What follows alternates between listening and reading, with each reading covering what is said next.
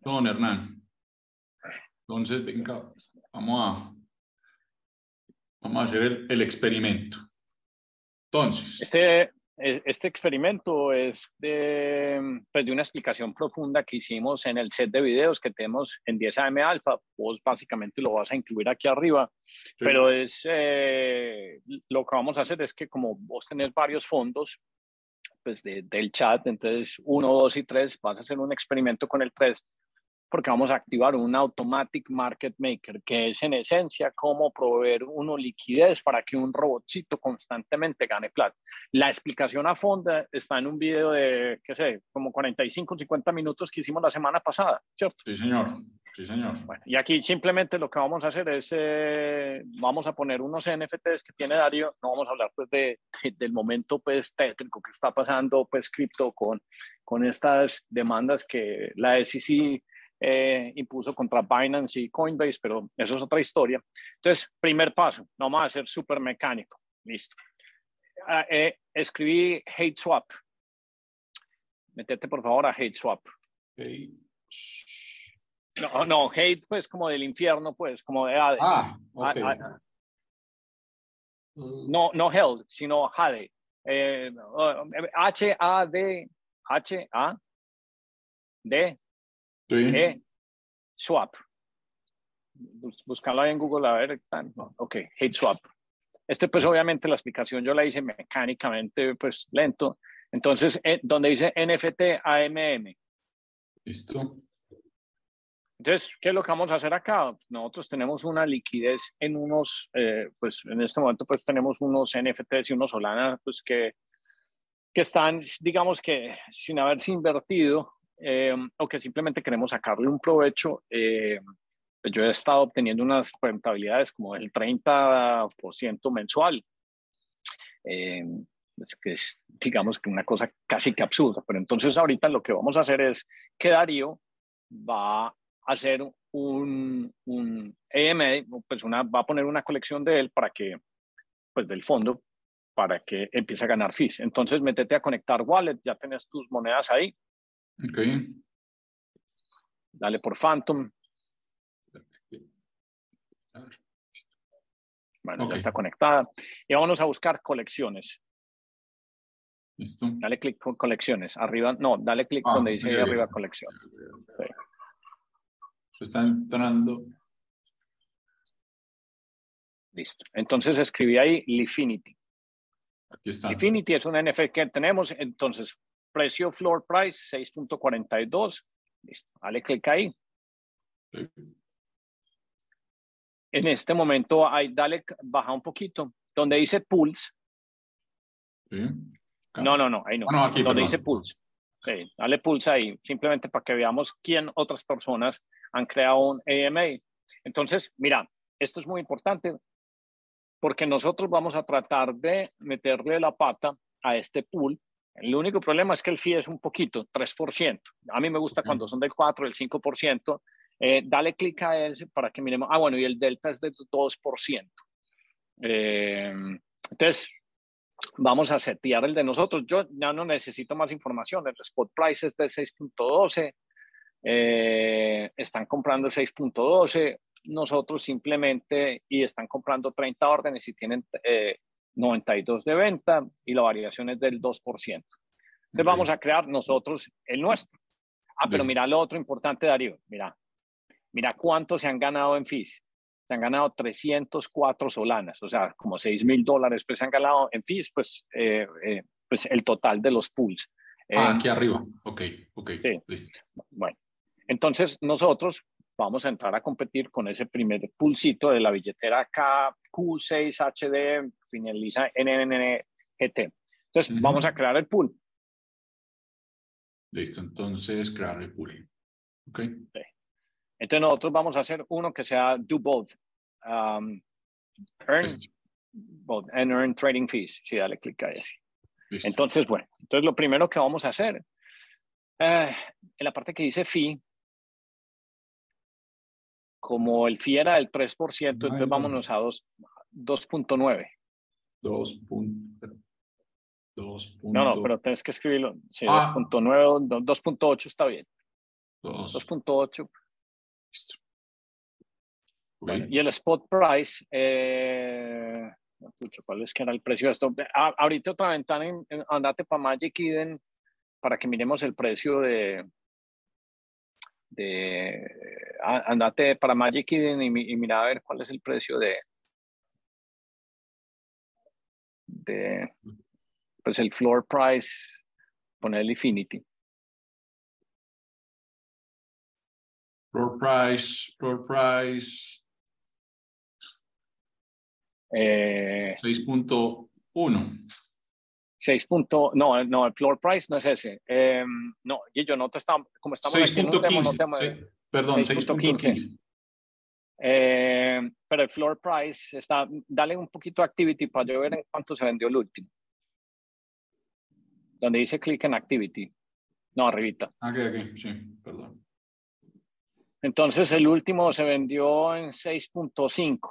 Eh, bueno, hace 5 horas. Ok, y el otro anterior se vendió, se vendió en, 6. ¿cuánto? punto- 6.07. Hace Tiene que 11 ver pues también con la rareza. Bueno, listo, pero entonces 6.5, eso te vas a dar cuenta que después no importa mucho, pues no se trata de entrar preciso, sino simplemente poder activar el AMA. Entonces, Ok. devolvete para Head Swap, devolvete para Head Swap. Y vamos a ponerle spot price, eh, current best offer 5.9, current floor price 6.4. Entonces, ponerle floor, eh, current best offer, ponerle 5.9. 5, 5, perdón, current best offer, ponerle 6, ponerle 6, cerrado. Listo. Y ponerle baja. Entonces, la curva lineal o exponencial. Entonces, quiere decir que se va ajustando pues exponencialmente o lineal. eh, lineal. Da- Dale donde dice bonding curve, donde está el, el, el signito, exacto, ar- arribita, arribita. No, lo vamos a dejar en exponencial. Controls, o sea, controla el precio del pool. ¿Sí me entendés? Entonces aquí lo hacemos exponencial. Entonces baja otro poquito. Ok. no eh, más. bueno, ¿cuántos, cuántos eh, subí, perdona, Dario? ¿Cuántos, eh, eh, cuántos, mostrame en la billetera cuántos, eh, Tenemos 10, si no estoy mal, dame un segundo. 10. Tenemos 10. Ok, listo. Entonces, ¿dónde están? Esos 10 son los tuyos. Entonces, dale, por favor, señalame dónde está el más, cada uno de ellos. Listo. Tiki, tiki. Exacto. Tiki, tiki. Tiki, tiki, tiki, tiki. Tiki, tiki, tiki y tiki. Listo. Ya. Ok, listo. Y entonces tenés, ahora subí un poquito más. Ujú. Ah, bueno, perdona, el delta, el delta, donde dice delta, le vas a poner, eso es cada cuánto, eh, eh, o sea, entonces empieza a cambiar. Entonces compras y vendes uno, entonces quiere decir que si vos estás comprando y te compraron en, en 6, vos no querés seguir comprando más caro, vos querés comprar más barato. Más entonces barato. es 6 menos, menos 2%, entonces pues de- menos 1. punto- pues menos punto 12, pues lo que sea, pues eso. Eh, entonces va bajando pues gradualmente. Entonces ponerle delta, eh, ponerle delta 1.8 para que no quedemos iguales a los otros. 1.8. Ok. Listo. Y subite, bueno, entonces lo otro que tenés que hacer, eh, mostrame la billetera. Vos tenías Solana, ¿cierto? En, la- en esa billetera. Eh, tengo cuatro solanas nada más. Tengo que mover. Bueno, eh, entonces espérate, espérate un segundito. Después, lo bueno es que, no, no, quieto, quieto un segundo. Entonces, eh, seis, necesitamos, si pusiste 10, eh, per- perdóname, quítame la, la, la wallet de ahí. Listo. Entonces, eh, sin que te desconectes de acá, bueno, tenés que pasar, trata de pasar como por ahí 60, 60. solanas a este, sí, sí, 60 solanas a este wallet. Trate a ver si los, si los hay, porque no me acuerdo si los hay. Mm. Pero ahí Eh, se te perdió, se, se te perdió todo lo que habías hecho, pero no importa. Ok, bueno. Eh, pues no, tengo que, tengo que hacer, Cambia, sí, cam- cambia ahí de, de- puede ser de shadow, cualquier cosa, pues el equivalente a que sean por ahí 65, 70 solanas. Listo, entonces voy a hacerlo con Shadows porque no tengo nada más. Bueno, está bien.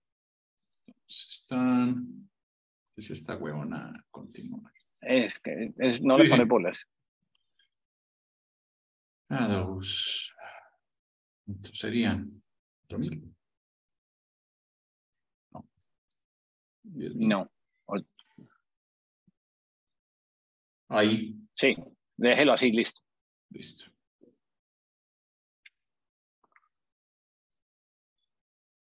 A los que nos están oyendo y viendo, ¿qué estoy haciendo? Estoy tomando un token que es Shadows y lo estoy convirtiendo a Solana para tener los Solanas, que es el respaldo.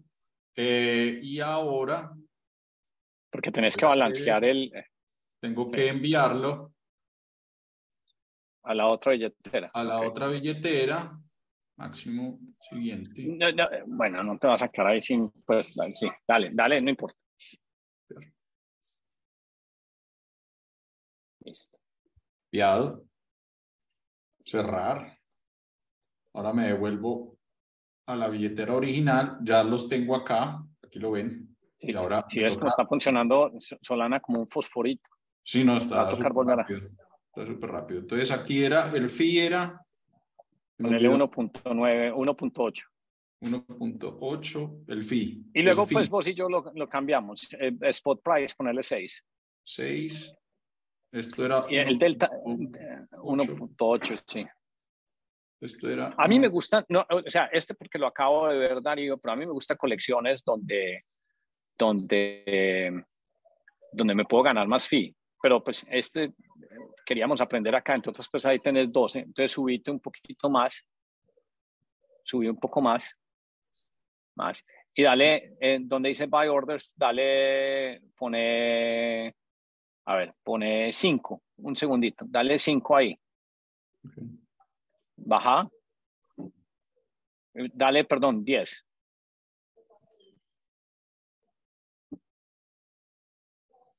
Baja. Bueno, sí, eh, como tenés todavía más, entonces dale, eh, dale 11.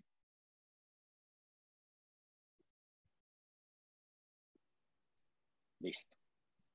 Entonces, mira, poneme cuidado. Entonces, eh, no, subí un poquitico. Entonces, mira lo que va a pasar. Entonces, vas a empezar a comprar en 5.89, vas a empezar a vender en 6.21 y tenés que bloquear, pues en el pool, tenés que dejar 60 solanas y tenés que dejar el equivalente a 12 Infinities, que son los NFTs, y dejar que eso se traden, pues ahí, ¿sí me entiendes?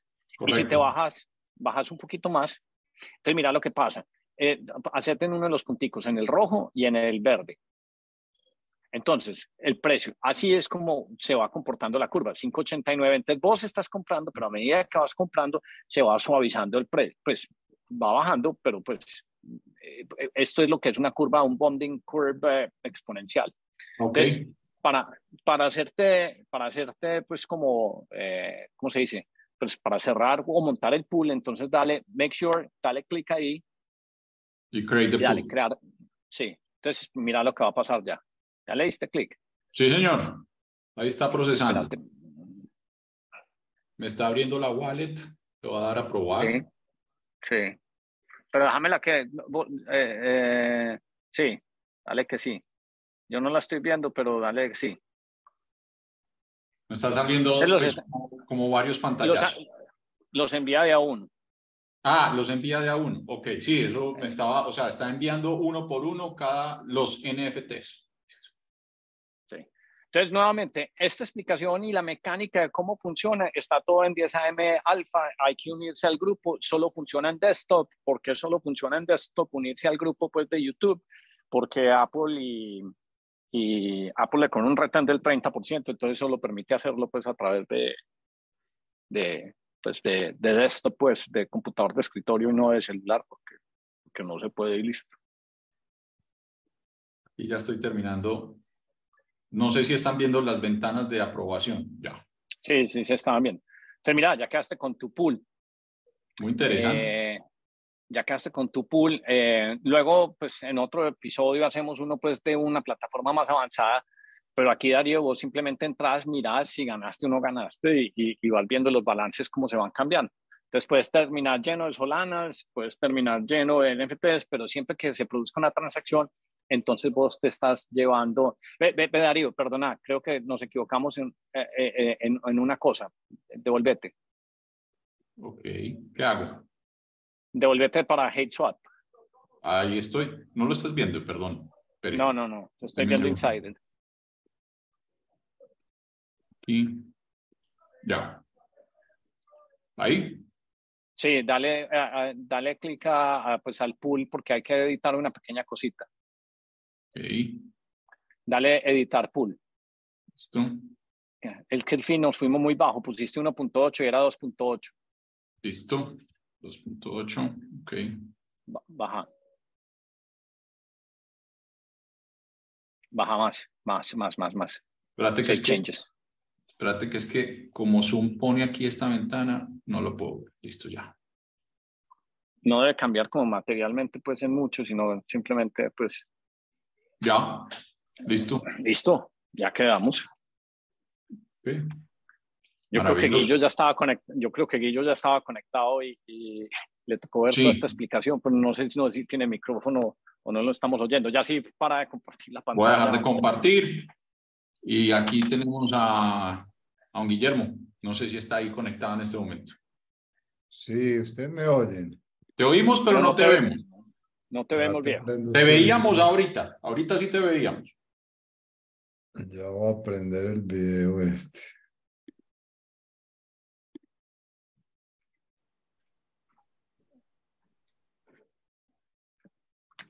Ah. Nosotros estamos grabando desde ya. Hacemos este ejercicio de, arrancar 5 o 10 minutos antes para, para entrar como en materia. ¿Qué más viejo? ¿Cómo estás, hombre? Bien o no, ¿cómo vamos? Todo muy bien, hombre, todo marchando. Bueno. Ya son, ya, ya, ya son las cinco. Lucas y el gordo y, y, y, Ricky están conectados, porque si no, pues arrancamos. El gordo sí está conectado. Oye, ¿qué era lo que estaban tratando, qué era lo que estaban haciendo ahí en esa transacción tan compleja? Eh, eh, ¿vos, ¿Vos sabes, Guillo, que es un automatic market maker? Como un, un liquidity pool. Exactamente, es un liquidity pool, pero en vez de ser de acciones, es de cripto. Pues entonces, básicamente estamos proveyendo las dos partes. Entonces, la parte de los NFT, la parte del cripto, y uno lo que hace es simplemente ganarse los fees de la transacción. Entonces, vos dejas el robotcito, pones esos rangos y eso se va a derecho. Pero eso está shopping, pues está comprando y vendiendo o cómo surtir. Ah, no, es, no, no, no, eso está comprando y vendiendo dependiendo. Entonces eso luego se conecta pues a diferentes marketplaces. Y, entonces estos manes, al ser uno el proveedor de liquidez, pues entonces ellos cuando hay alguien que está desesperado y quiere vender más barato, entonces le dice, aquí hay un precio de compra eh, barato y entonces uno absorbe el NFT y le pasa la plata. Tranquilo, pueden saludar, pueden saludar, pueden saludar. Buenos días. Buenos días. ¿Qué más, señor? Hey, Guillito. ¿Qué más, Lucas? ¿Todo bien o no? Todo bien. Darío, si ves, cómo están, si ves cómo están disciplinados con el horario, hombre. No, me hey, Lucas, puta. necesito boletas para ir a ver el Inter de Miami. Chóquela. Chóquela. Ya acabaron, ya no hay. Marica, no hay, se subieron mil por ciento, huevón, una cosa de loco. ¿Y vos, vos sos socio de, del club o, o, Yo era, yo era, pero sí, güey, puto equipo es, es, tan malo, tan malo, tan malo, huevón, que, que no, no volví y no renové. Y te voy a contar una infidencia. Checho le mamaba gallo o le mamaba gallo todos los, cada ocho días a Romano, porque Romano va con el hijo a todos los partidos del Inter. El Inter no es más malo porque no se puede, weón. Y Romano, weón, ayer se ganó la lotería, weón. Ayer, marica, el 10X, 10X, muerto la risa, weón, a sus, a sus boletas, weón. 10X, no, no, está mil por ciento más caro, weón, esto en todas las boletas. Mil, ¿verdad? ¿Y ah, cuánto yo, yo es que ni entendía el chiste. No, Marica, ¿cuánto valía una boleta hace seis meses? Marica, vos más o menos te salía una boleta entre 100 y, pues depende, porque hay VIP y cositas así, aunque ese estadio es provisional y tal, pero por ahí yo pagaba como, yo pagaba como 100 50 dólares por cada boleta, comprando por cada partido, por season ticket, pues, más o menos. Socio. O sea que mil, mil, mil por ciento a eso. Oye, pero Messi ya llegó, ¿no? ¿Eso cuándo arranca? Eh, ya confirmó, pero ya está confirmado. En septiembre, ¿cuándo arranca la, la, siguiente temporada?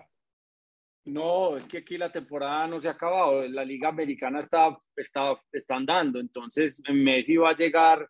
Yo imagino que se va a tomar unos días, no sé pues qué acordó, pero va a llegar por ahí en un mes, luego van a arrancar. Eh, yo, yo creo que no va a llegar de una, porque debe estar fusilado de su, de su temporada mundial, él necesita vacaciones, pues, por lo menos dos semanas.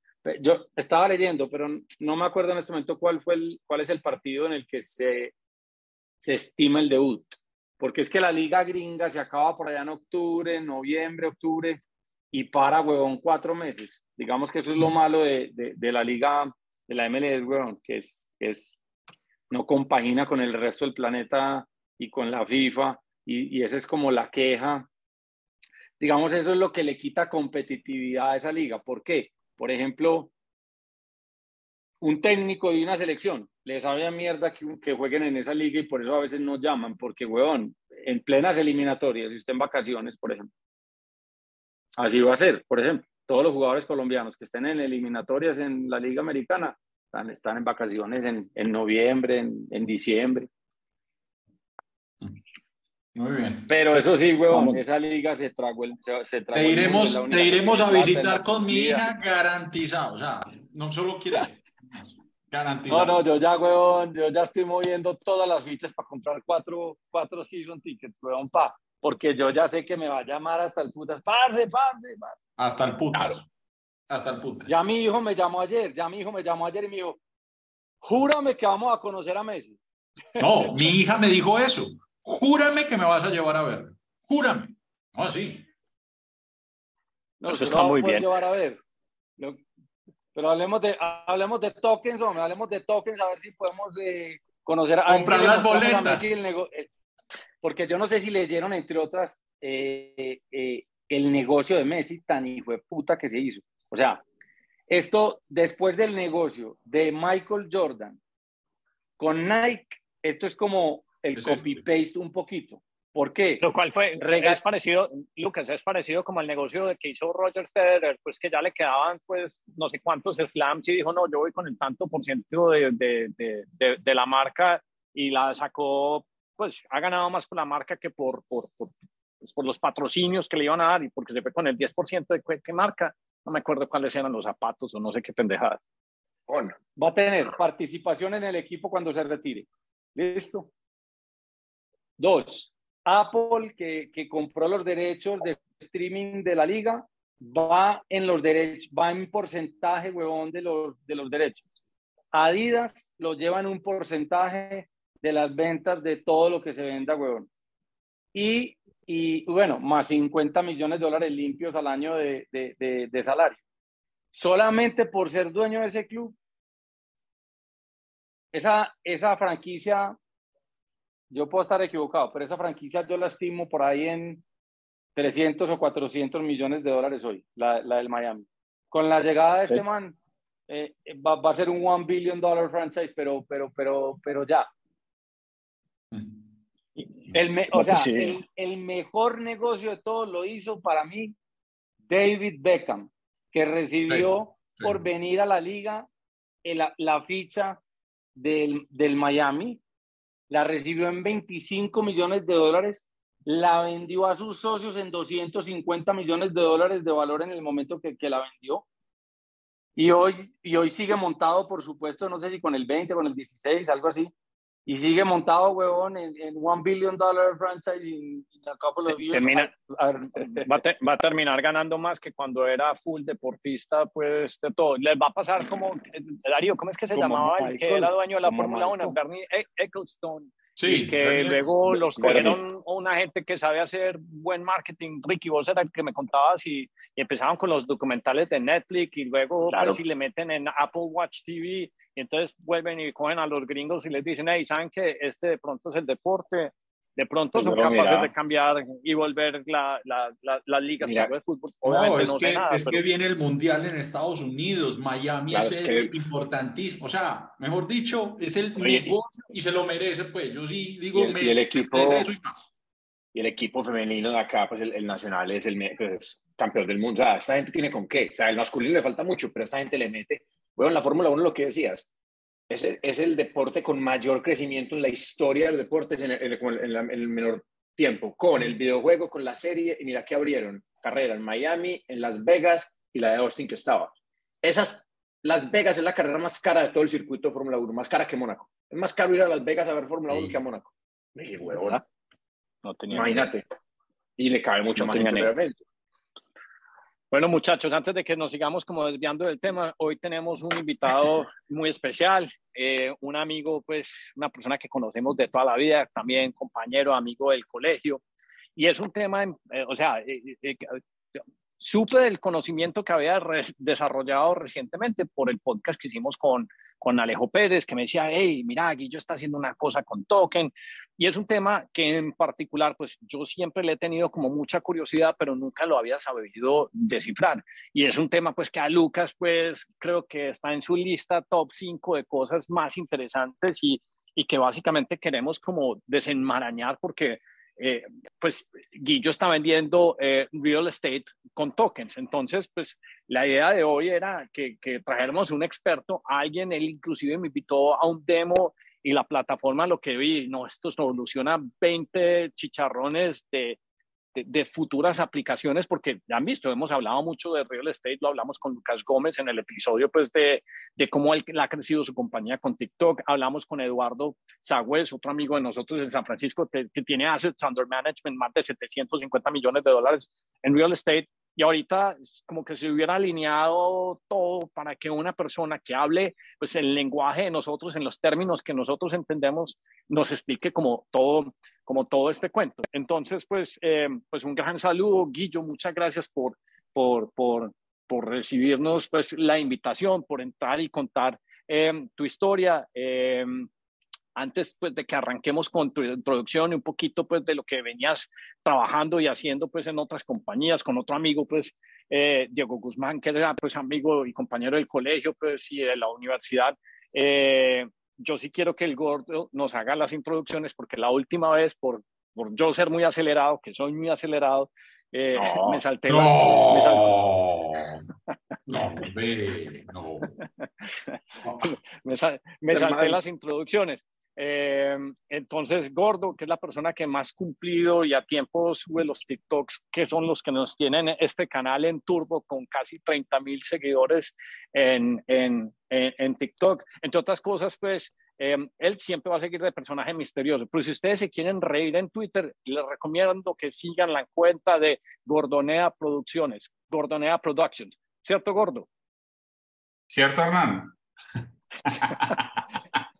Se, no, no, no, es, es, era simplemente para que se viera el nombre, porque ahí está Gordonea Pro. O sea, para mí es la cuenta más charra de lejos que hay en Twitter. Entonces, Gordo, arranque usted con la introducción y ya sí le damos la palabra a Guillo para que nos cuente pues un poquito de su background, qué está haciendo y por qué lo que vamos a ver nos interesa tanto a los que estamos curiosos del mundo del real estate y, y en particular pues a, a, a Lucas, pues que está muy metido en ese negocio. Listo, mano. Bueno, bienvenido, hombre, don Guillermo. Muchas gracias. Bueno, entonces estamos hoy con Ricardo Uribe, que hace días no venía por estos lados. Ya lleva, apareció. Vino la semana pasada. La semana pasada vine como que en estos días, hombre. Yo creo que estaba, es que... yo creo que estaba en el Pride allá en San Francisco, no sabemos qué estaba haciendo. Ricardo trabajando, un... trabajando. Bueno, eso está muy bien, hermano. Ricardo Uribe es un creativo reconocido aquí en, e internacionalmente. Eh, trabaja en una agencia muy, muy, muy grande en San Francisco. Y ha pasado por varios países, España. ¿Dónde más has estado, hombre, Rick? No, España, Puerto Rico y acá, weón. Ah, nada, casi nada. Colombia, pues. Bueno, desde Medallo, desde Medallo con cariño. Estamos con Lucas, eh, el crack del, del grupo, el la 10 del, del equipo. Ex Santa Fe, eh, inversionista, eh, asesor, eh, inversionista y Y Entre- comentarista emprendedor, comentarista de... política. Comentarista Ah, sí. político. Sí, señor. El Muy crack del grupo, el, el crack del grupo, el tronco de la red. Eso está muy bien. Don Darío Palacios, buenos días, emprendedor digital, consultor Estás como, eh, viste, eh, eh, estás como Petro que se tira unas heces al final, el, el falacio, no es falacio. Vamos a mejorar el país. Matthew McConaughey de, de Pereira. Sí. Eh, eh, trabaja con varias empresas en el tema del cambio a- de su cultura normal a la cultura digital, pues como pa- el puente pues de, de las empresas al, al mundo digital. Y Hernán Darío, que está en este momento, ¿en qué parte? En Sicilia. Agua pucha.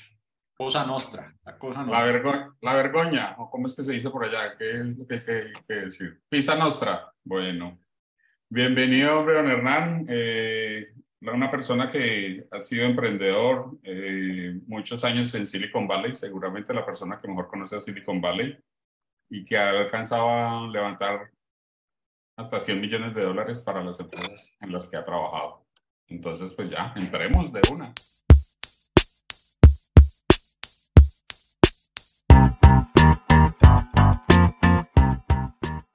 Pues sí, entremos de una. Guillo, eh, pues si nosotros le decimos con cariño y afecto Guillo, pues nombre completo es Guillermo Londoño.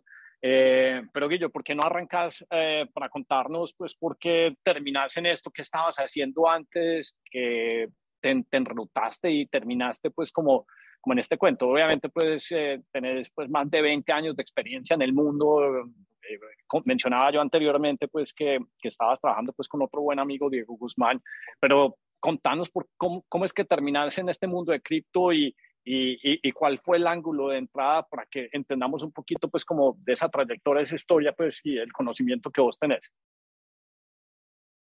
Eh, listo. Eh, eh, primero, pues agradecerles el espacio y les cuento que soy fan número uno del canal. Me he visto, yo creo que todos los episodios en retrospectiva. Muy destacable, muy buena la temática, un ambiente tremendo. Em, a ver, ve, yo tengo la propiedad raíz en la sangre porque vengo de una familia donde, no sé, el 80% de sus miembros se dedican a ello. Mi primer trabajo fue con emprendiendo con mi tío Jorge, haciendo vivienda de interés social en, cuando cambiaron el POT del centro de Medellín, levantando torres altas allá, que antes no se podía. Estamos hablando, no sé, 2005, 2006.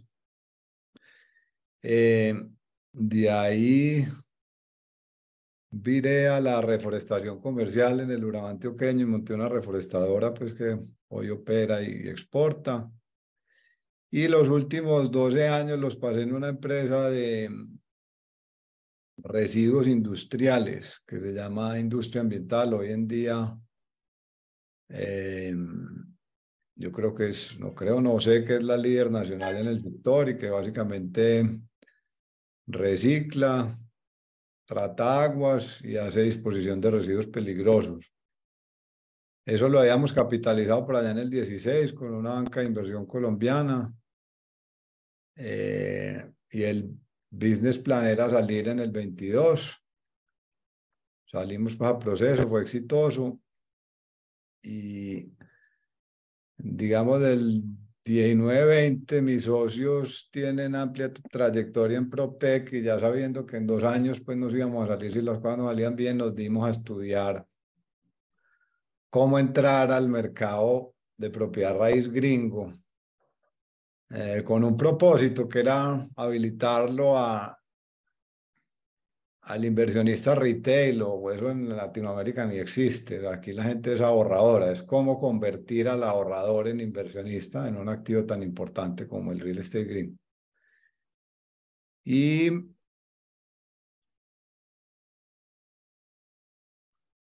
pues existen los vehículos tradicionales como de E-REITs, pues los Electronic Real Estate Investment Trust. Y, y los ETFs, digamos, que están relacionados al real estate sería lo más apropiado, pues sería lo más, son los vehículos tradicionales que hay hoy.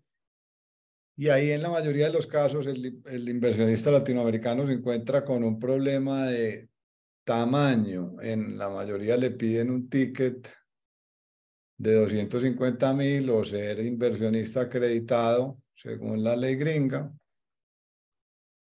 que le exige patrimonio superior al millón de dólares, o creo que hoy en día es 1.2 sin contar la vivienda familiar. Bueno, eso ya con esas dos condiciones sacaste al 90% de Latinoamérica de la cancha, ¿cierto? Y ya para hacer compra menudeada, pues tenés que abrir un investment account en alguna, en Schwab, en cualquier cosa de esas, y poder comprar ETFs, y tiene su, tiene su fricción, pero la persona siempre está, digamos, sobre un papel que es administrado en una base de datos centralizada y con muy poca bursatilidad, es decir, con, con periodos de, de, de, permanencia largos.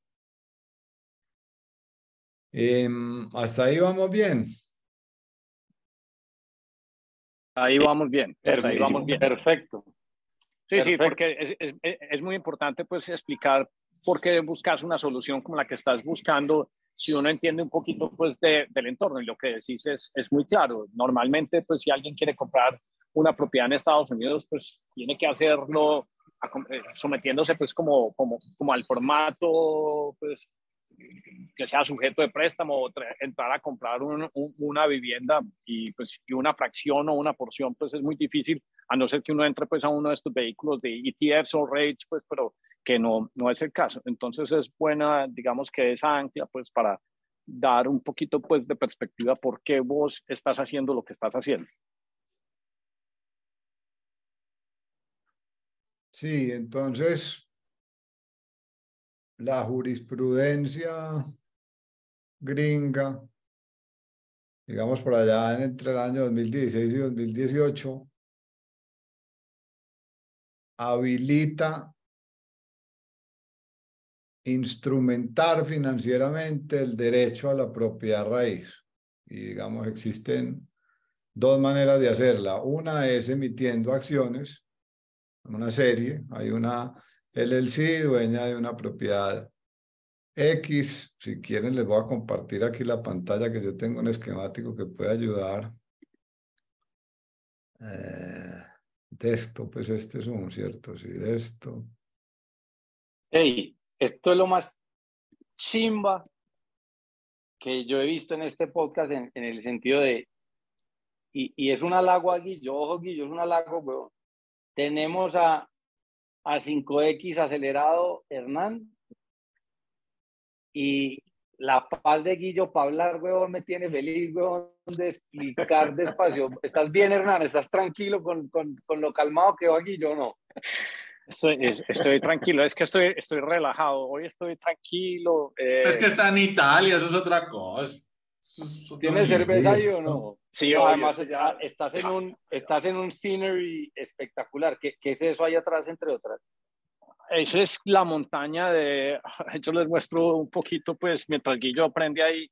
Eh, ah, bueno, ya cambió la pantalla, pues. No, ya, no ya, ya Guillo montó. Ahorita nos muestra, ahorita nos muestra. Ah, no, nos muestra, Guillo ya arrancó. Eso me va muy bien. Vale, ¿cómo hago para quitar estas fotos aquí ya, cierto? Ese, ese es el problema más enredado de Zoom. Uno trata de mostrar algo y esas pantallitas... Es la caspa porque le, le, le, transpone cosas en la pantalla. Sí, ahí lo están viendo. Perfecto, perfecto. Ahí está perfecto. Ahí está, ahí está el puto. Entonces, básicamente vos tenés dos opciones. Una es formar una LLC que sea la dueña de la propiedad y esa LLC emite acciones Series A a unos limited partners y esas acciones eh, que son un security arrastran los derechos de la propiedad raíz. Eso es un contrato, digamos, comercial a través de una emisión de acciones. La y, otra eso, y eso que, yo, yo, yo voy a ir haciendo preguntas anclar las Claro. ideas. Y eso, no y eso no existía antes, eso empezó a existir en el 2018, 2019, eso es lo que estás diciendo. Sí, señor. Entonces, lo que vos podés hacer hoy es fileás ante la SEC un Private Placement Memorandum, que no es nada distinto a una emisión privada de acciones, donde en un mamotrete de 80 páginas explicas de qué trata la inversión, especialmente en los riesgos asumidos, y te acoges a una de estas regulaciones que dice abajo para poder solicitar a los inversionistas.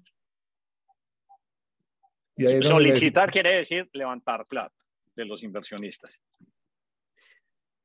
Pues eh, existen las dos cosas. Hay, hay mucha propiedad securitizada con crowdfunding, que es que quien solicita no es dueño de la propiedad o no tiene un majority stake en la misma y invita a la emisión privada de acciones para juntar los fondos para comprar la propiedad. Ese no es nuestro caso, pero sí es bastante común allá en Estados Unidos.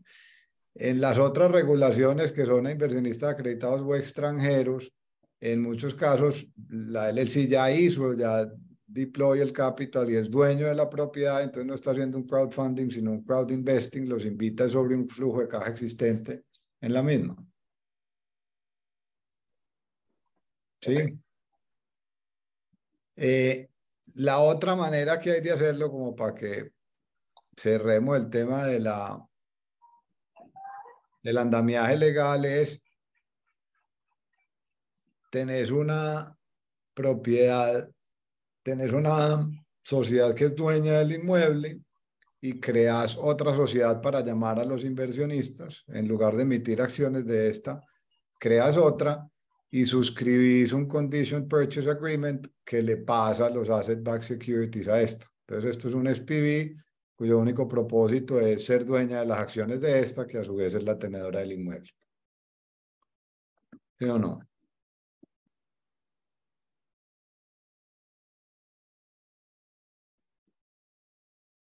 Em, estamos como claros en el concepto de qué es un security, porque aquí entonces entra la parte, digamos, de la tecnología. ¿Sí? Pues eh, yo, yo, lo, yo lo tengo claro, pero Lucas, vos de pronto puedes ir como ambientando también por qué es tan camelludo hay veces levantar plata, digamos que en grandes grupos, y qué es lo que pasa cuando uno se pone y qué riesgos incurre uno en cuando uno empieza a decir, hey, eh, por ejemplo, uno no podría llegar y decir, eh, a través de este podcast, estoy levantando plata porque voy a comprar una propiedad raíz. Eso tiene un montón de implicaciones, pues, y, y, y varias pues, llamadas de atención, pues, por ejemplo, del, del SEC. Pero vos, Lucas, que tenés pues, un fondo grande pues, de real estate, ¿por qué no explicas un poquito por qué es difícil y por qué esto que estás viendo te emociona tanto y, por eso te, te eh, eh, habías dicho que me parece muy bueno que esto lo expliquen despacio porque es realmente una solución que vos llevas mucho tiempo tratando de, de encontrar. Mira, eh, y, y, yo estoy súper juicioso aquí oyendo y viendo la explicación de Guillo, que, que lo está haciendo muy bien. Yo, cuando vivía en Colombia, yo hacía esto chambonamente, ¿sí me entendés? Y pues yo le manejaba unos pesos a unos jugadores de fútbol, y, pero todo era como muy de amigos, que armábamos la sociedad, que nos volvíamos, o sea, más o menos lo que explicaste, pero uh, versión 101 íbamos y comprábamos un lote, una tierra y tal. Ya después conseguí unos socios tipo Guillo que se encargan de toda esta parte eh, en la que yo entiendo, pero no soy el más experto, como vos lo viviste en, en, en la oficina con Cristian eh, y con César. Tengo, digamos, ese back office legal y contable y de estructura financiera en donde nosotros montamos un vehículo similar a un ETF, que es un ETP. Eh, pero vuelvo y te repito, entiendo, pero no soy el experto en el tema y hoy, pues, mejor dicho, por eso me asocié con ellos, porque realmente me daban eso, esa parte de estructura legal y financiera que yo no tenía, porque yo creo que yo entiendo los negocios, sé correr riesgos, pero soy mucho más comercial que cualquier cosa. Entonces, digamos que prefiero que lo explique. Mira, exactamente lo que acabaste de poner ahí. Yo tengo un ETP que tiene un QSIP number y funciona como un bono, tal cual lo que estás explicando ahí, ese es el ETP. Debemos que Guillo siga pues y nos vaya explicando.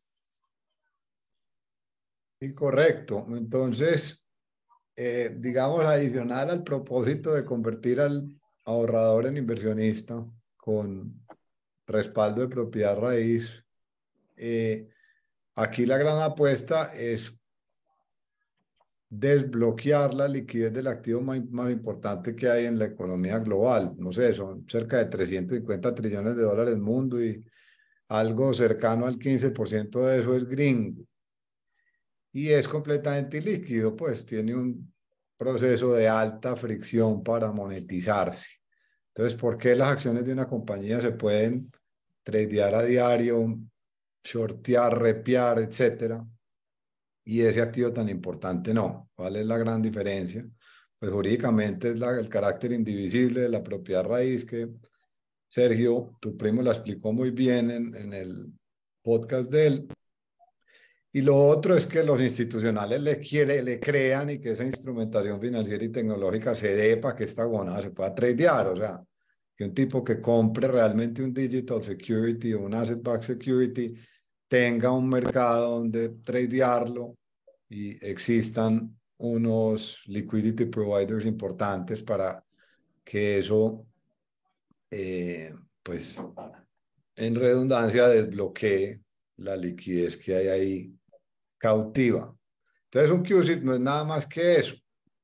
Así como los IPTs de Lucas o un ETF o cualquier acción o cualquier bono, cualquier instrumento financiero en Estados Unidos tiene que tener este identificador, este identificador es digital y es el que te da la entrada a, a, las plataformas que existan legalmente, a los broker dealers que estén licenciados para ese tipo de instrumento financiero, que los más conocidos pues, son los mercados públicos de acciones. Estas acciones no son públicas, son privadas y tradean en otra vaina que se llama mercados secundarios. Denme un segundito, yo los mareo aquí volteando esto y busco esta vaina. Y entonces aquí es donde viene, digamos, el, el uno como se para mover esta barra que no lo deja ver las pestañas allá. Este, Darío, arrastrarla, arrastrarla a los costados. Vamos a hacer un podcast nada más de cómo operar de cómo manejar O cambiarse para Meets, que es mucho más user friendly. Eh, eh, entonces hoy, esto es lo, así como se puede securitizar la propiedad raíz, se puede securitizar cualquier otro derecho comercial intercambiable. Eh, digamos, el, el, el, el, security token más grande que existe en este momento en el mercado, que son pues, prácticamente el 70% del market cap, son estos 16 billones que tiene tokenizados en negra y están eh, vendiendo cupos eh, de energía, en energía eléctrica. Y así hay gente que, mira, pues hay, hay uno que es de whisky. Y vas bajando en la lista y te vas dando cuenta que entonces, digamos, aquí la primera noticia es que estamos en la barriga de la curva de la adopción. Ustedes saben que la curva de adopción arranca por aquí cuando todo el mundo está levantando billete y se mete el private equity, no sé qué, y después eso arranca es para abajo. Yo creo que eh, los security tokens están en algún punto de eso, hasta que ya finalmente se institucionaliza, se genera la liquidez y se dispara. Eh, hoy, pues no sé, si, si el real estate en Estados Unidos son 35 trillones, no hay más de 50 billones securitizados y no hay más de 30 listados en mercados secundarios como este STM, que es como el más grande, y la bursatilidad es mínima. Mira, pues el volumen diario. Eso, pues, eso es nada para un portafolio pequeño como el nuestro, que, que arranca en, dos millones y medio de dólares. Eh, em, todavía no, no hay market makers, pues. Todavía no hay market makers. Eh, en este momento, ¿qué dicen los trends? Eh, los, y ahora entramos en eso. Está muy claro que el sector al que más rápido impacto le puede hacer la tecnología blockchain es al financiero, ¿cierto? Y los bancos juiciosamente han venido estudiando cada capítulo de esos, o sea, para emitir su moneda digital. Pero, entonces, Guillo, hagamos, hagamos un paréntesis porque empezamos a hablar pues de que hey, el mundo de la propiedad raíz en Estados Unidos se puede digitalizar porque existe una regulación que dice desde 2018-2019 que uno puede empezar a fraccionar eso pero dimos un salto y empezamos a hablar desde de, de, blockchain inmediatamente. Yo quiero que nos contés, es, bueno, sale esta normativa y vos empezaste a buscar soluciones, ¿por qué no simplemente, no sé, empezaste a vender un STV? O sea, ¿qué fue lo que hizo que encontraras como solución el mundo del blockchain para que pudieras entonces, a decir erróneamente, emisiones o tokenizar ese formato que ya está aprobado bajo la ley, porque entonces yo creo que de pronto la forma más fácil de explicarlo es, hombre, compraste o, o, adquiriste X cantidad de single family homes por X cantidad de dinero y luego dijiste, ah, bueno, el vehículo para yo fraccionar esto es este porque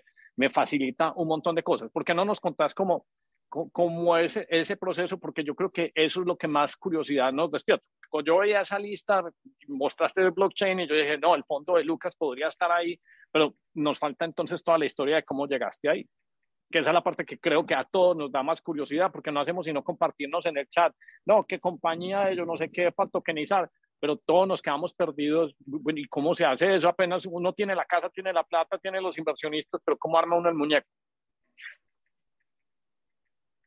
¿Cómo arma uno el muñeco? Eh, a ver,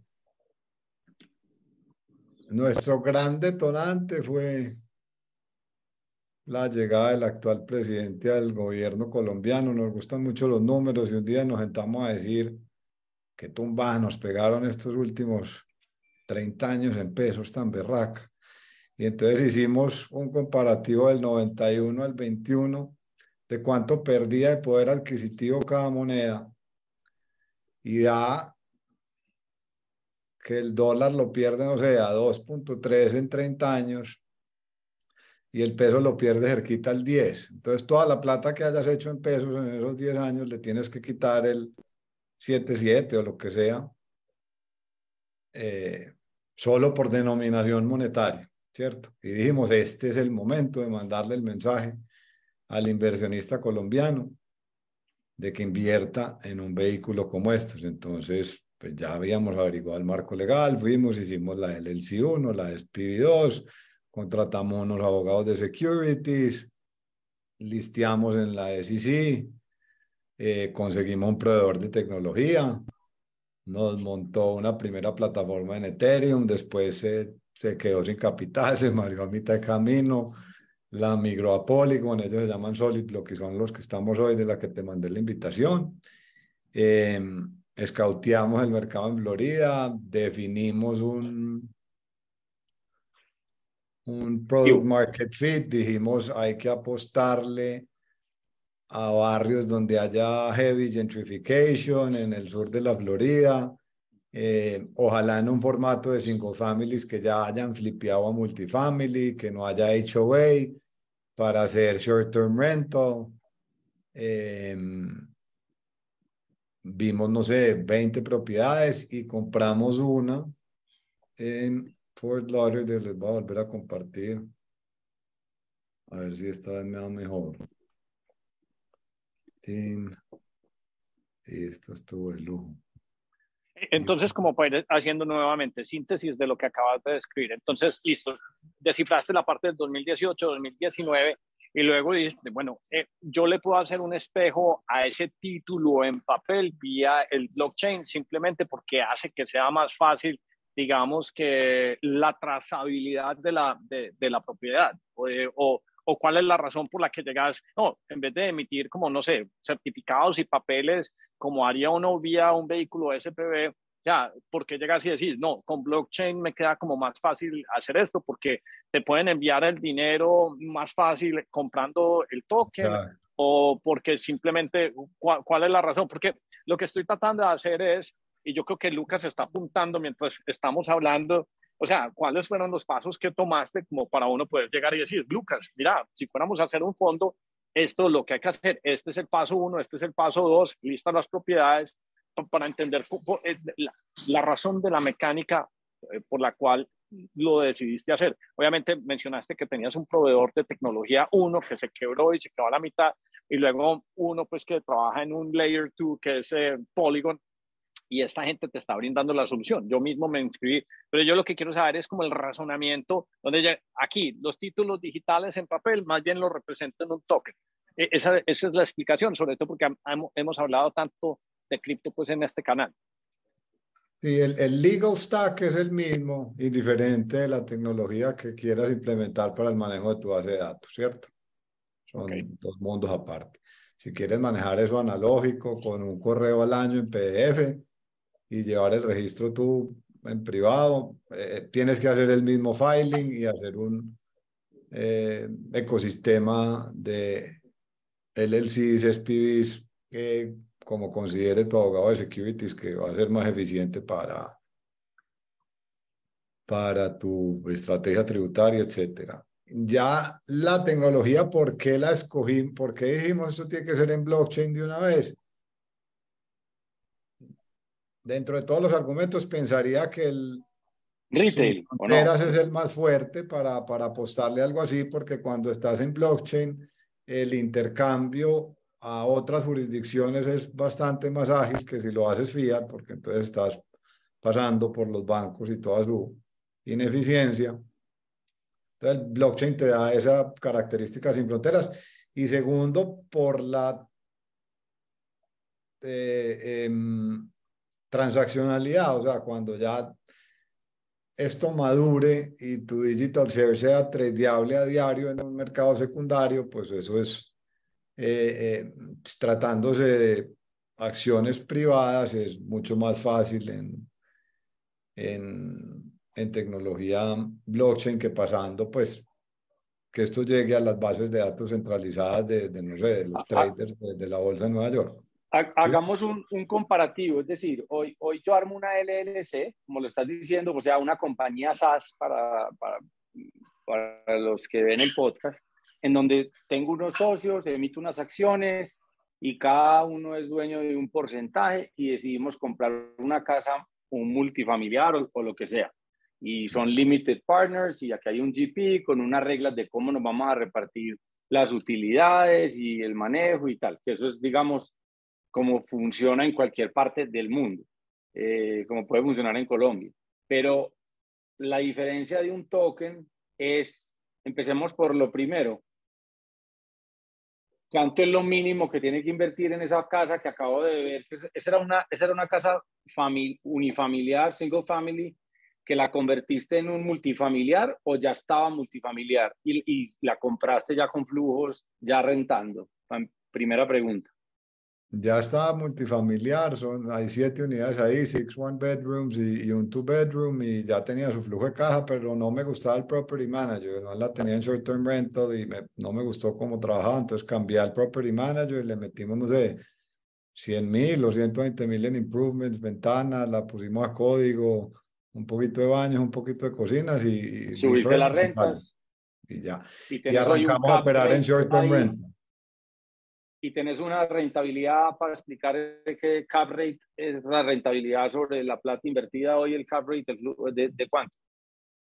Más o menos, pues eso te renta que el 8, el 9. Nosotros entramos en un pico pandémico, el berraco en short term rental, porque, o sea, la Florida se vio especialmente beneficiada del pico pandemia en short term renting, porque todo Estados Unidos se fue para el único estado donde se podía transitar, donde no estaba pues condicionada la movilidad y eso sumado a tanto capital doméstico como extranjero comprando propiedad raíz, entonces en ese momento compaginaba esa subida del inventario con la demanda. Cuando se va la pandemia, la demanda cayó duro.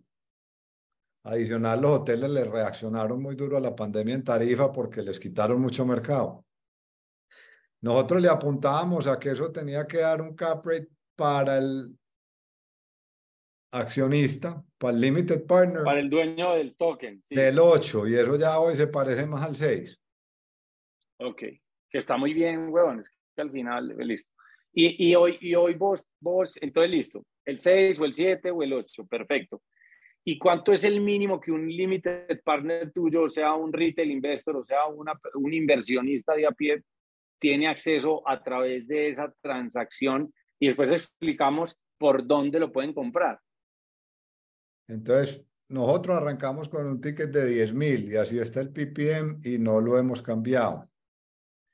¿Por qué? Porque nuestra tesis inicial es mercadear en Latinoamérica y el filing lo hicimos con una regulación que se llama Regulation S. Y entonces, para los gringos, el inversionista acreditado extranjero solo necesita que su contador le firme una hoja donde diga que él es acreditado y que acknowledge todos los riesgos de esa inversión y ya quedó acreditado. Como no es, como no es ciudadano gringo, a ellos ya no les importa que le liberen la jurisdicción así.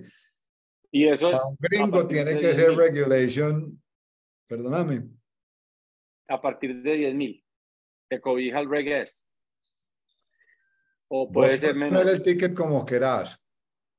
Ya. Eso él, lo escogió así. Él lo escogió así.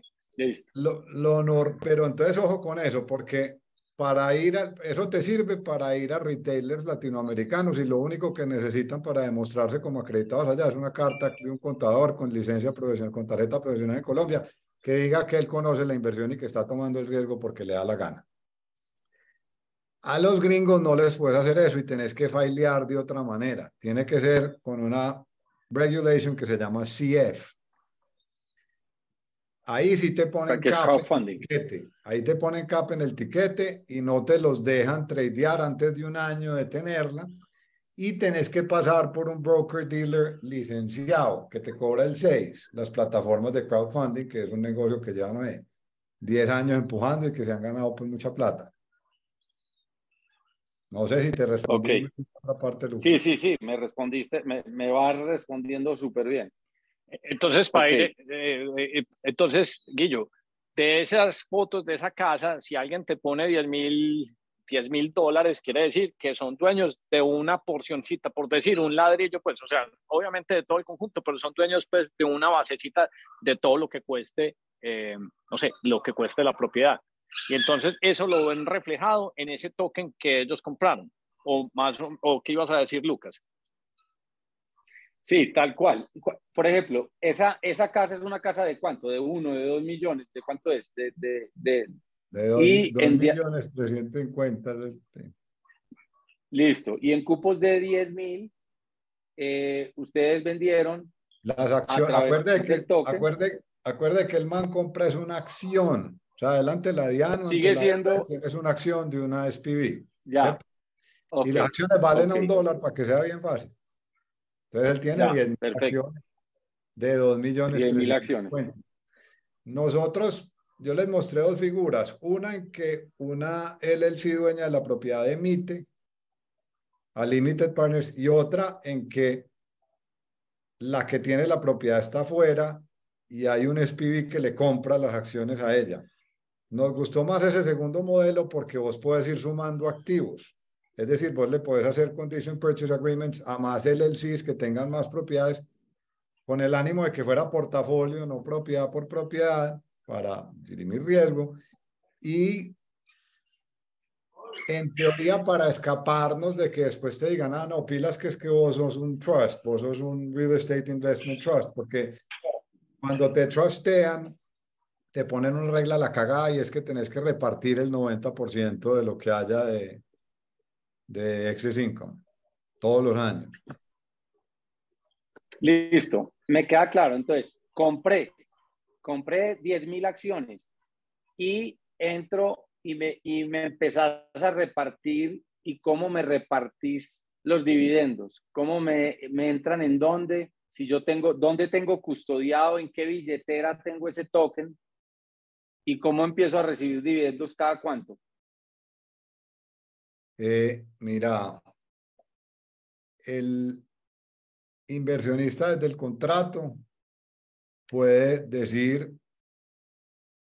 págueme a esta cuenta o a esta billetera, a esta cuenta fiat o a esta billetera digital cada trimestre. págueme en dólares o págueme en acciones, en, en, en, en, token.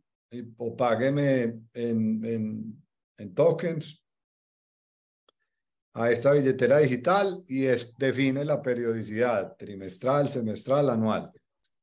¿Sí? ¿En el token, pagan en el token nativo o paga, por ejemplo, en un stable coins? ¿O siempre se paga en el token nativo? Pagas en USDT. En USDT. O sea que, pues, porque para, efectos prácticos. pagar en el nativo es reinvertir, pues, digamos. Sí, reinvertir. Sí, es como, reinvertir, como reinvertir los dividendos, sí. Sí. Y esa no, no, esa no es tan fácil de manejar porque vos... No estamos ahí todavía. Cualquier cap que te cambie, no, porque se vuelve súper engorroso notificarlo, porque vos todo lo que hagas con el Limited Partner, si no se lo contás a la SEC antes de hacerlo, pues estás infringiendo el PPM y eso es penal. Y entonces, eh, estuve un año, pues... si querés, dale vos, o yo, estuve un año con mi, con mi inversión, recibí, qué raquera, mi 6, me lo pagaron en USDT, lo convertí a Bitcoin, lo convertí a Fiat, estoy del putas. Eh, y en dos o tres años, marica, necesito liquidez. ¿A quién llamo? ¿Cómo lo vendo? Eh, ¿Lo puedo vender en la billetera? Y, hoy no hay tanta liquidez, supongo, pero pues en ese mercado secundario que él mostró, ahí se puede vender. Pues eh, allá tenemos que llegar, pero decirle hoy a un retail investor que lo va a vender ahí es decirle una mentira a la barraca. Y les mostré pues la volatilidad que eso tiene. Vos le generar liquidez, vos le podrías generar entre tus inversionistas Nosotros, ¿qué hicimos? Y vamos a ver cómo de allá. Nosotros le dijimos a los early adopters, les dijimos, vea, si se me va a retirar antes de 12 meses, le compro al 5 descuentos, si me va a retirar antes de 24, le compro al 3.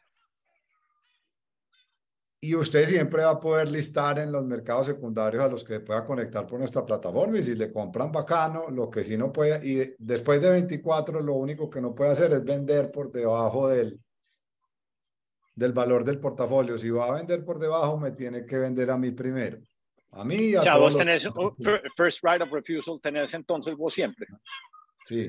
¿Sabes, Lucas, a qué se parece eso? Por ejemplo, si vos en este momento quisieras comprar SpaceX, entonces vos te vas para EquityZen, te vas para Forge y ahí puedes comprar en el mercado secundario. Obviamente no son mercados líquidos y te toca poner una oferta y sentarte y esperar, porque no hay lo que decía Guillo eh, eh, anteriormente, pues no hay market makers, Darío ese market maker, que fue lo que hicimos antes de que todos se conectaran en el podcast, es lo que permite que un mercado constantemente tenga liquidez. Entonces tiene que haber más productos y más ofertas como estos servicios para que haya músculo financiero donde la gente pueda hacer transacción. Si ves como lo que estábamos haciendo al principio empieza a tener sentido porque ya hay unas personas haciendo real estate, pero necesitan pues dinamizar esa parte de atrás pues para que constantemente puedan existir las transacciones.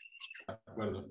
Y el, el NAV o el Fair Market Value o el valor de la propiedad, cada cuánto se actualiza, porque eso me imagino que además va en función del precio del token, o, o, ¿sí? En, precio del, del, token, o, o, cuando yo me quiero salir en un año, eh, yo como sea cómo está la casa. Yo que estoy en Medellín y te compré el token de la casa en Broward County y, yo cómo sé cuál es el fair market value para ese descuento y tal. ¿Cada cuánto actualizan ustedes o cómo funciona esa parte? Nosotros en el PPM acordamos hacer un third party appraisal pues cada año. Pero eso no significa que te lo vayan a comprar a ese valor. Claro, obvio, obvio. Son dos cosas diferentes.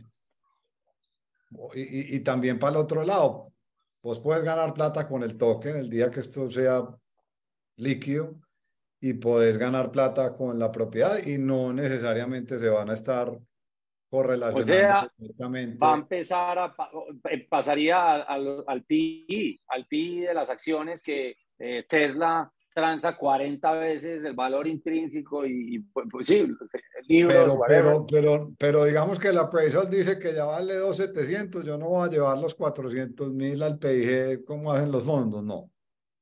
También está en el bien. Puedes escoger hacerlo, pero nosotros dijimos no lo hacemos. Entonces, cuando yo quiera. al final es un pasivo, si no venden a ese precio, se te va convirtiendo en un pasivo, pues, o a ellos en un pasivo. Si yo quiero vender, yo hoy, hoy, hoy todavía me imagino que es muy, llamo a Guillo que me invitó a la, al, al, negocio y Guillo llama a Hernán y le dice, Hernán, Marica, Lucas quiere vender, ¿te interesa? Yo, yo le puedo comprar la mitad, hoy el, hoy el appraisal está esto. Eh, yo creo que un, un, una, una oferta sensata es de tanto. Te metes conmigo y le compramos los tokens. Hoy es como muy así, ¿o qué? Es exactamente así. Eh, yo, ¿Qué le hemos dicho a los inversionistas actuales? Es, vea, la demanda se le va a generar por tenedores actuales que estén muy contentos con su vehículo de ahorro. Van a decir, ah, ¿cómo así hay tokens? Yo no siempre voy a lograr comprar el siguiente activo cuando se acaben las acciones de este. Entonces alguien como Lucas puede estar feliz con lo que eso le renta y hay un señor que tiene que salir y dice, yo se la compro y yo no le intermedio nada. Yo le digo, señor, ponga su punta en la plataforma para que Lucas la vea a lo que usted pretenda vender y Lucas verá si le compra, si la toma o no. O él le hace un bid y ustedes se ponen de acuerdo.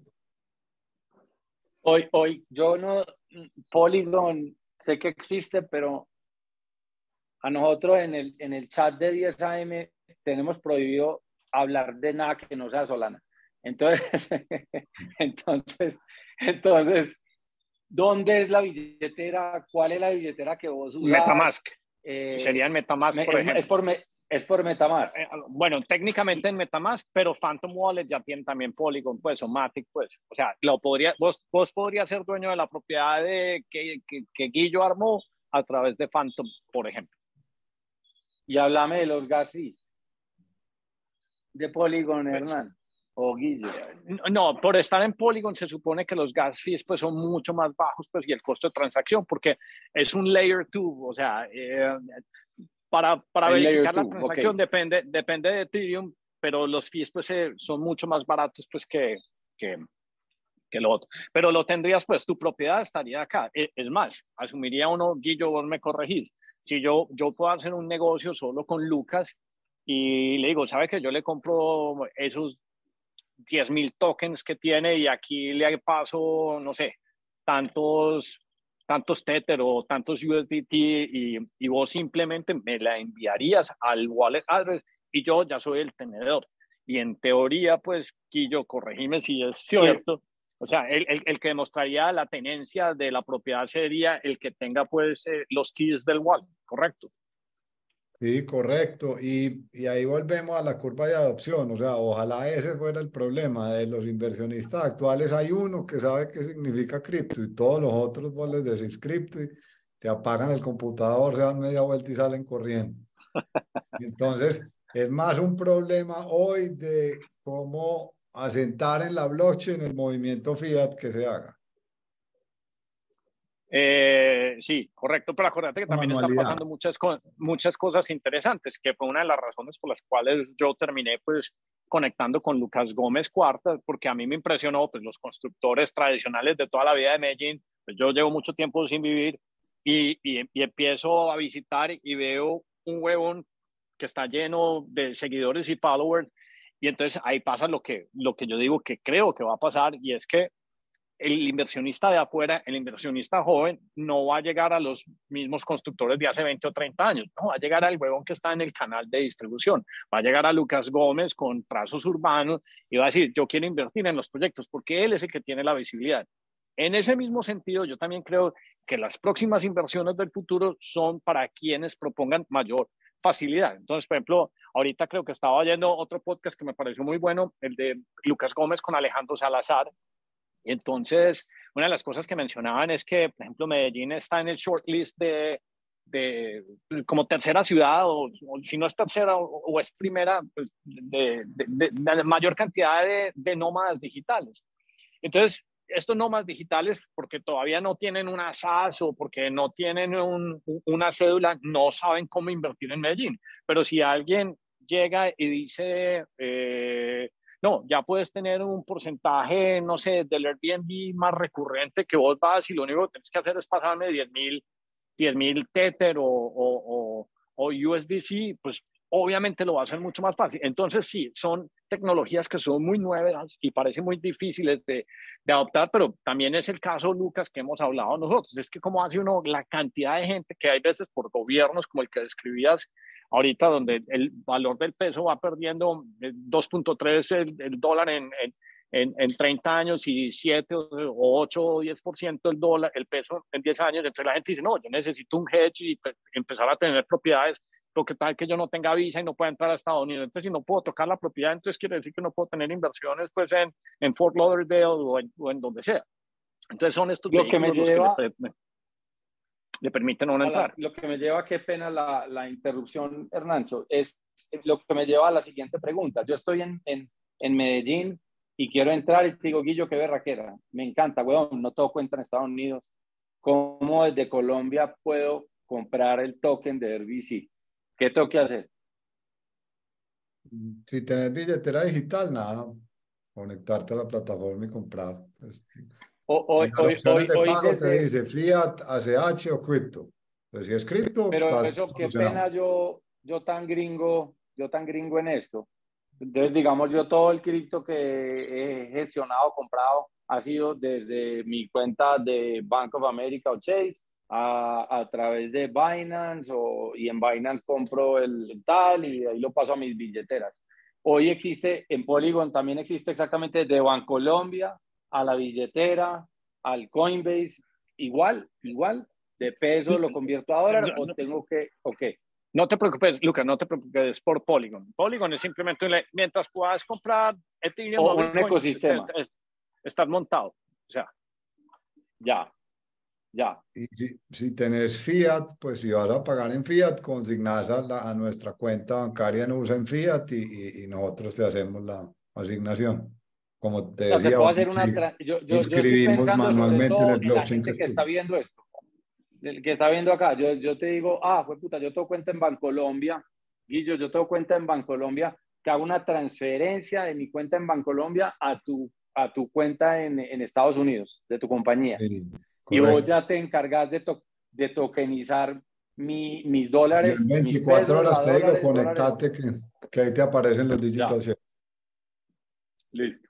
Sí, eh, de pronto no es tan común, pero yo, yo, pero a mí me tiene, me hace mucho sentido lo que Guillo está describiendo, porque pues yo que he estado en este mundo de venture capital, entonces eh, hay varios VCs. Por ejemplo, Camilo Botero es un VC vos le preguntas, Camilo, vos has hecho en tantas inversiones, en tantas startups en todo el mundo, ¿cómo haces para hacer seguimiento de todo? Eso no es un email con, con, con los documentos, los private placement memorandum y pues el acuerdo de accionistas y todas las cosas, sino que básicamente es una plataforma que se llama, por ejemplo, Carta, y en Carta uno lo que hace es que eh, tiene, digamos que el consolidado de cada uno de los documentos eh, de todas las diferentes startups en las que uno ha invertido, y esa es como una forma más fácil pues de, de hacerle todo el seguimiento. Entonces, Guillo, vos lo que básicamente encontraste fue una solución para que la gente pueda acceder y ver eh, todas sus propiedades, solo que eh, hacer un mecanismo de onboarding que es más nuevo, pero que técnicamente es mucho más fácil que eh, hacer todo el desmadre del papeleo pues convencional y giros y transferencias, Bancolombia, Bank of America,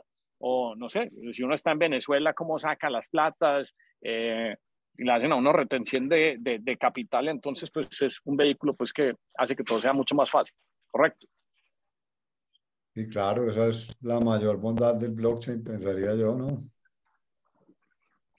Oíste, y otra pregunta que te iba a hacer, eh, entonces, pues la liquidez, pues hay unas plataformas donde uno puede llegar y empezar a listar, digamos que su token, y en teoría existirían compradores y vendedores que ahí se juntan y hacen pues el intercambio, como lo que estabas mostrando al principio.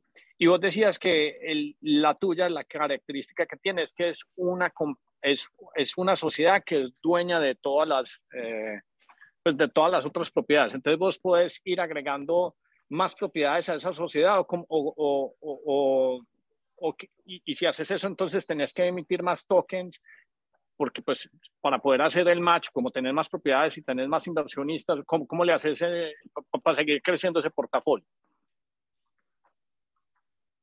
Eh, no, en Estados Unidos, por lo menos en, en- en el sureste, es muy ineficiente que una sociedad tenga más de una propiedad, es muy ineficiente en taxes porque cuando vendas tenés una manera de, de reducir mucho la ganancia ocasional si cerras esa sociedad. Entonces, lo correcto es tener una LLC por propiedad y un SPV que le puede comprar acciones a cualquiera de esas LLCs. Entonces, así les hiciste el portafolio de acciones de distintas LLCs que tienen distintas propiedades.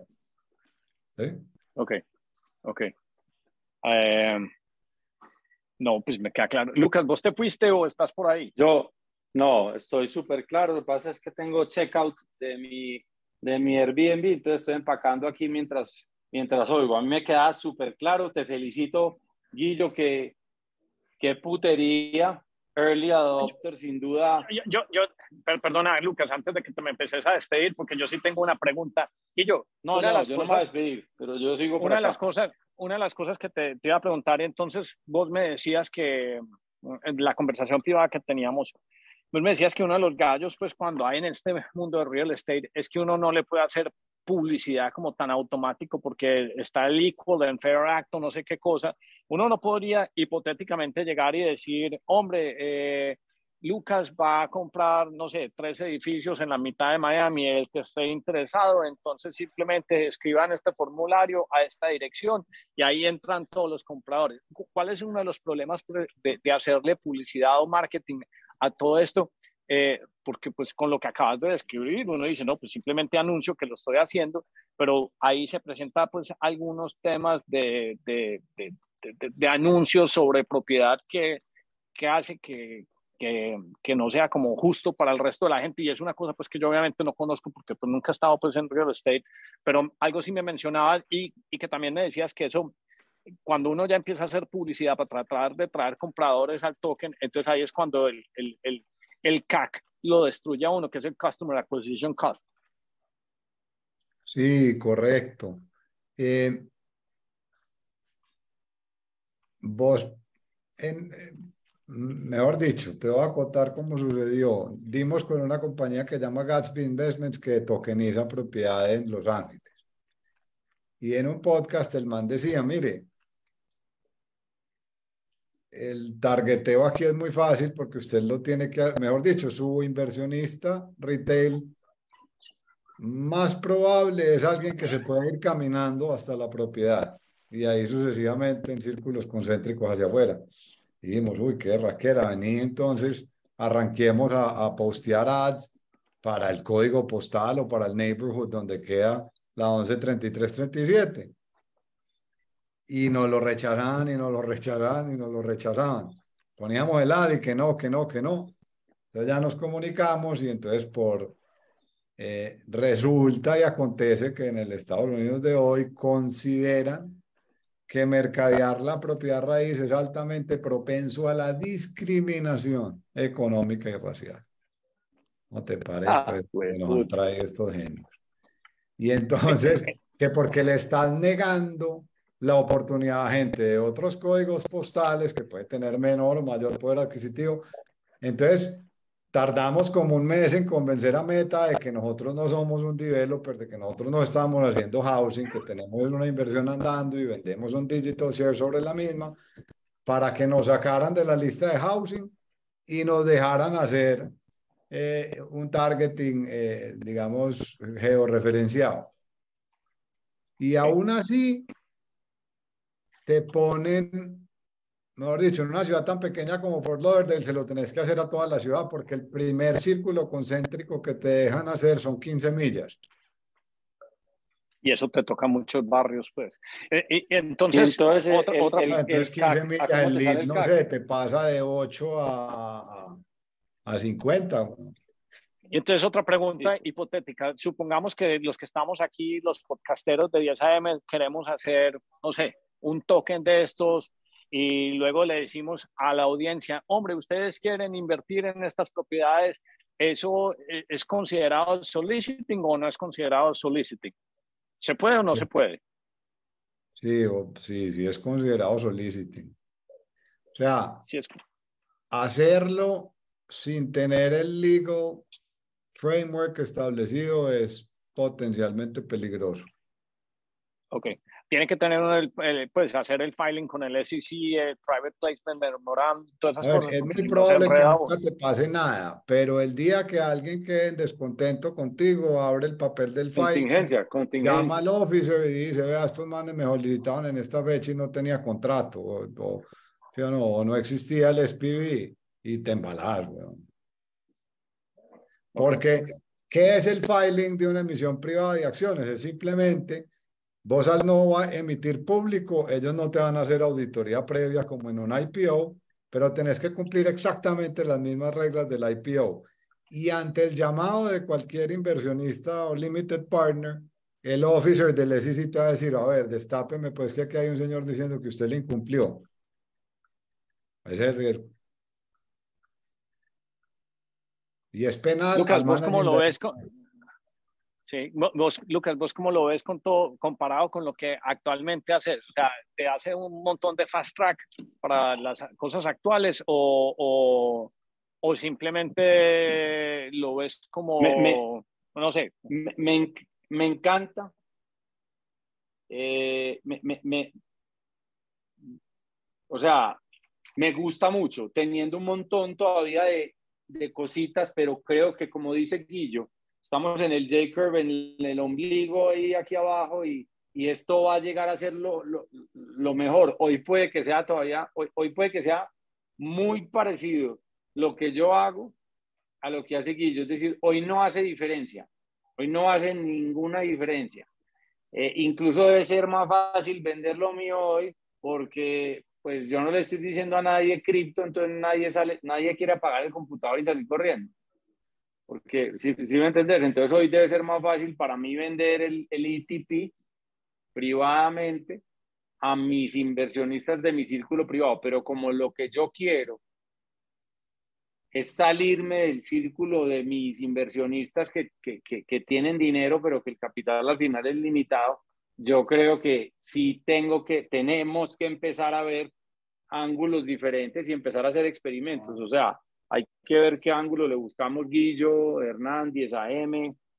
A mí, me parece, como... a, mí me parece que es, es, un, es, un, primer, digamos, que approach, pues yo no sabía que existía, eh, pues había leído sobre cripto para tokenizar, pero no había entendido cómo era la, la, pues, toda la dinámica. Creo que Guillo ha hecho un ejercicio pues muy juicioso donde simplemente pues ha hecho toda la digitalización siguiendo toda la normativa necesaria pero, pero no me parecería rara que, raro que nos juntáramos 10 a M y dijéramos, hey, aquí está esta oportunidad, ¿por qué no, por qué no creamos pues un, un token para invertir en X o, o, o, Y cosas, una propiedad donde uno tenga, simplemente por tener más distribución, más alcance, pues entonces digamos que es una abrebocas pues para conversaciones futuras, porque, vuelvo y digo, esta es, esta es la tercera, cuarta persona que ha hablado de tokens de real estate y, y, tenemos muchos casos, como por ejemplo Sergio Jaramillo, pues con Fácil.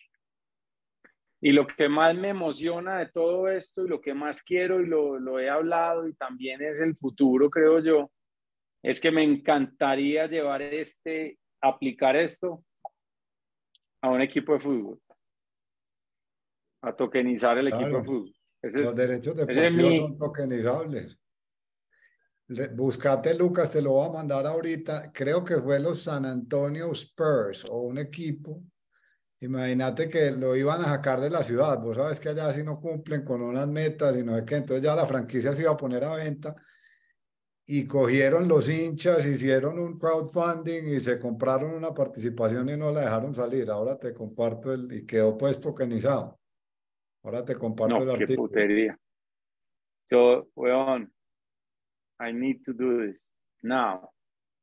Eh, yo, yo, no, tenemos que hablar porque también, eh, pues al final es eso, somos amigos y, y o, o, será por real estate, o será por fútbol, o será por real estate y fútbol, pero, pero, pero súper aplicable. Es que, como digo yo, o sea, vos lo dijiste ahorita, ¿cuánta gente no quisiera invertir en un producto como el real estate, ta, ta, ta? ¿Cuánta gente no se muere por ser dueño de un pedacito de un equipo de fútbol, de participar en las decisiones, de, de, desde, desde el diseño del uniforme, desde la nómina, desde volverlos, como digo yo, yo, Marica, parece que no viniera de la, de, de la industria del fútbol porque no hay nada más paquidérmico y dinosaurio que, que, que, que la industria del fútbol que no quiere cambiar nada, weón, nada, nada.